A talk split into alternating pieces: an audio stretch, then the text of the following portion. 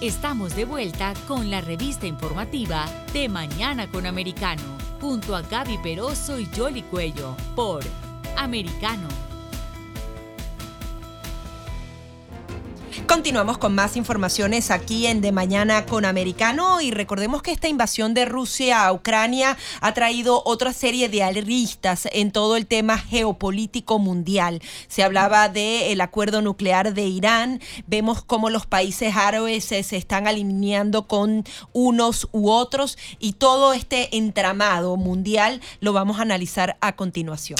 Así es, y sobre todo porque el emir de Qatar ah, está haciendo una gira, ¿no? y precisamente él estará visitando Irán, también estará viajando a Alemania. Qatar es estratégico porque es como una piedra en el zapato allá en el Medio Oriente y además es uno de los que, que tiene una producción significativa de gas que puede ayudar en toda esta estrategia que está haciendo Europa, la Unión Europea en particular, para cortar el suministro de Rusia. Y eso por un lado. Por el otro lado también está Corea del Norte, el nuevo líder eh, en Corea del Sur, eh, que tiene ahora que eh, medir la situación. El saliente el líder estaba diciendo hay que seguir las conversaciones, hay que... Mm, analizar todo, todo lo que está pasando en el mundo. Es como si fuera poco también en las Filipinas, un Marcos vuelve al poder, en fin. Pero vamos a saludar a nuestro invitado. Está con nosotros a Dan uh, Él es licenciado en Relaciones Internacionales, es analista y consultor internacional, además asesor de estudios internacionales en el Instituto de Estudios Estratégicos de Seguridad en Argentina.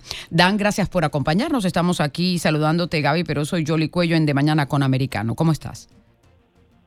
Muy bien, muchas gracias por la invitación, un gusto estar con ustedes. Cuando uno ve ese panorama, ¿por dónde comenzamos? Comencemos por Qatar, porque Qatar ahora parece que quiere tomar un papel un poco más protagónico. ¿Cómo ves tú la situación si se tiene en cuenta que el tema de los hidrocarburos también está sobre la mesa en el día de hoy? Sí, por supuesto. Bueno, Qatar, eh, el, sheikh eh, también de Qatar eh, tiene planeado iniciar una gira este, a Teherán en principio y luego, como bien dijeron, para Europa pero no es de extrañarse, sobre todo, que vaya a Teherán, dado que eh, el Sheikh ha sido un leal aliado de Teherán todos estos años, tan leal que ha sido boicoteado casi al borde de la guerra por sus, eh, por sus eh, vecinos, Arabia Saudita, los del Consejo del Golfo, Arabia Saudita, Bahrein, Emiratos Árabes Unidos, han tenido una confrontación que hasta se han cerrado la frontera, justamente por ese alineamiento con Teherán y por su influencia en general eh, hacia causas que son vistas como contrarias a, sus intereses, sobre todo el apoyo eh, a, causas eh, de extremismo islámico, sobre todo al grupo terrorista Hamas en Gaza, sobre todo a los movimientos como los hermanos musulmanes que, que son como subversivos del poder actual en el Medio Oriente pero también eh, hay que decir que es un gran aliado de Estados Unidos y de Occidente. Parece una contradicción, pero esta es la característica eh, de Qatar hace tantos años. De hecho, eh, hospeda la principal base aérea de Estados Unidos en la zona. y Qatar, justamente por esa posición dual, ambigua, ambigua relativamente, simplemente hay una, franca amistad con Teherán y con Occidente, y el hecho de ser un gran productor que tiene grandes excedentes de gas, nada más y nada menos en este momento que hace falta eh, tanto ese producto en Europa, entonces se pone en una situación estratégica y la está tratando de aprovechar. Por supuesto, el caso del viaje a Teherán tiene más que ver con también la situación de estancamiento, por no decir eh, casi fracaso, de las negociaciones por el acuerdo nuclear de las, de las potencias del P5 más uno, este, de acuerdo nuclear para frenar el, aparato militar nuclear de, Irán.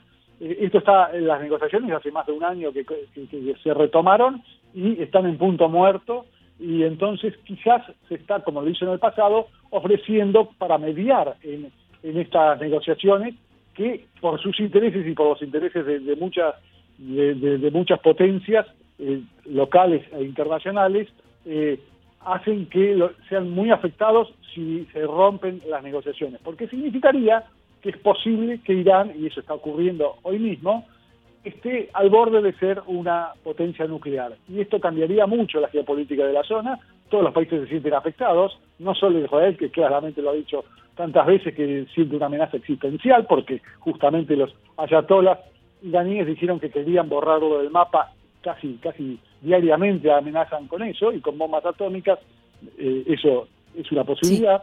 Eh, sino también por Arabia Saudita y todos los países que están rodeándolos que se sienten muy amenazados geopolíticamente por eh, Teherán. Dan, pero, pero no hay mayor contradicción que la que hace Estados Unidos, porque Estados Unidos está eh, criticando a Rusia por la invasión a Ucrania, pero está permitiendo que sean los rusos los intercesores para la negociación del acuerdo con Irán.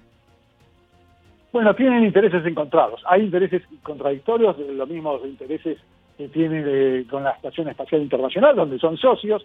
Eh, en ciertos puntos se acuerdan porque tanto Rusia como Estados Unidos son los firmantes del acuerdo nuclear y los garantes del acuerdo nuclear eh, y entonces hay puntos donde, como la guerra contra el terrorismo, donde Rusia y Estados Unidos tienen intereses eh, comunes que en este, en este caos de, de, invasión Rusia a Ucrania se han casi olvidado, pero no hay que olvidarse que en la guerra contra el terrorismo, sobre todo contra el ISIS, este, eh, que, fue tan fuerte hasta hace pocos años, eh, eran aliados. O sea, tienen intereses encontrados. En este momento eh, no se puede hablar de alianzas o, oposiciones netas.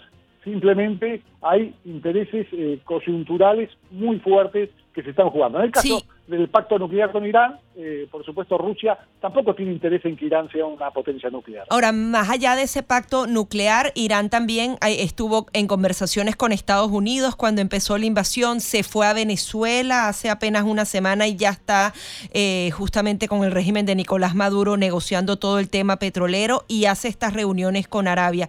De alguna manera, Irán está aprovechando esta situación geopolítica para colocar su gas, su petróleo y, y, poder tener otro tipo de alternativas. Eh, y, ¿Cómo ves la actuación de, Irán?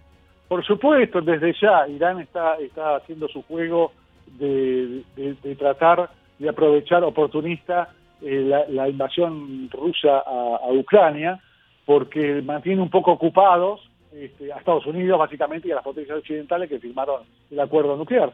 Eh, está claro que la, la política exterior de Estados Unidos está ambigua y no tiene un rumbo muy claro en este momento.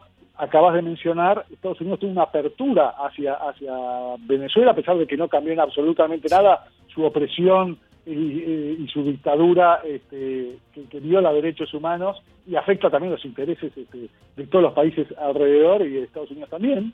Eh, y ha tratado de retomar las relaciones, sobre todo interesado en, la compra de, petróleo eh, venezolano, pero eh, no, queda claro cuál es la política.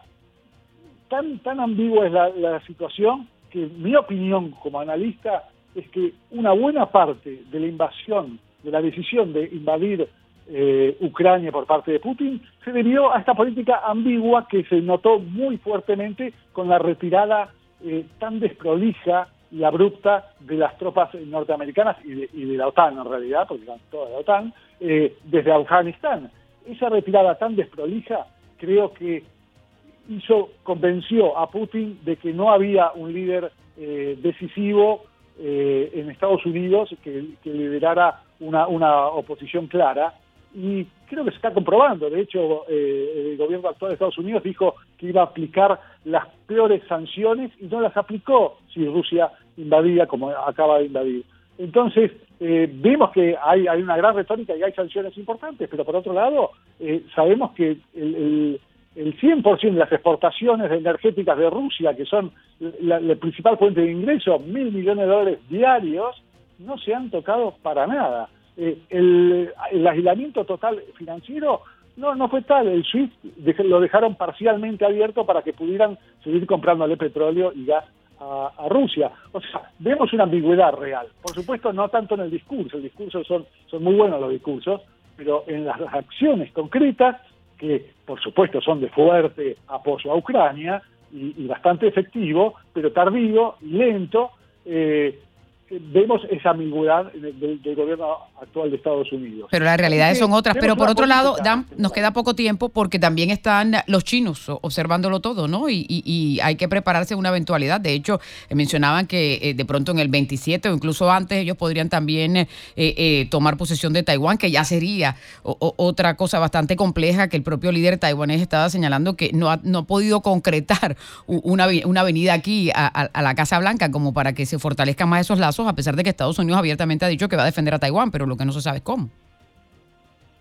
Exactamente. Bueno, este, este, tipo de indecisión o ambigüedad en una política exterior de la casi única superpotencia que hay en este momento, que es Estados Unidos, le da semáforo eh, amarillo o verde a los planes eh, ambiciosos de, en el mundo en general. Eh, hablamos de Rusia, pero China también. Y no es solamente eh, la invasión de Taiwán, que en estos momentos se está realizando maniobras y permanentemente hay un y como bien dices, hay un, hay un cálculo de que las Fuerzas Armadas chinas eh, podrían estar listas para esa invasión, tecnológicamente hablando y, y, militarmente hablando, para 2027.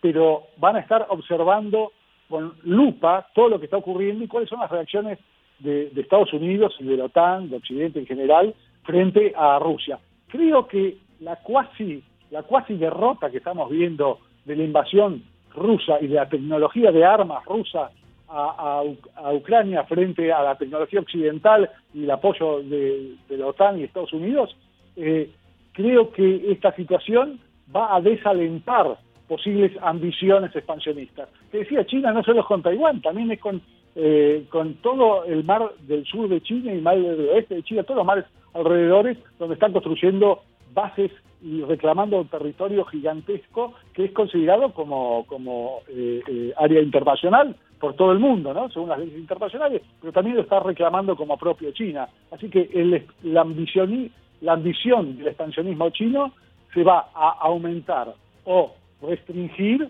según lo que vayan viendo de esta confrontación. La buena noticia es que estamos viendo básicamente una cuasi derrota eh, rusa que en estas horas se está casi retirando de, nada menos que de Kharkiv, que era uno de los principales, junto con Kiev, era la segunda ciudad más importante de, Ucrania y el primer objetivo de la invasión junto con Kiev y vemos que se están retirando derrotados de los alrededores. Pero estamos bombardeando Odessa, que es otro de los puertos que se quisiera apoderar. Es que eh, eh, ellos cuando se los acorralan por un lado, buscan por, otro lado, y en el discurso de ayer, una de las cosas que quedó clara, si no está bien cierta, la estrategia que sigue es que no se va a rendir eh, Vladimir Putin y que esa guerra va para largo, ¿no?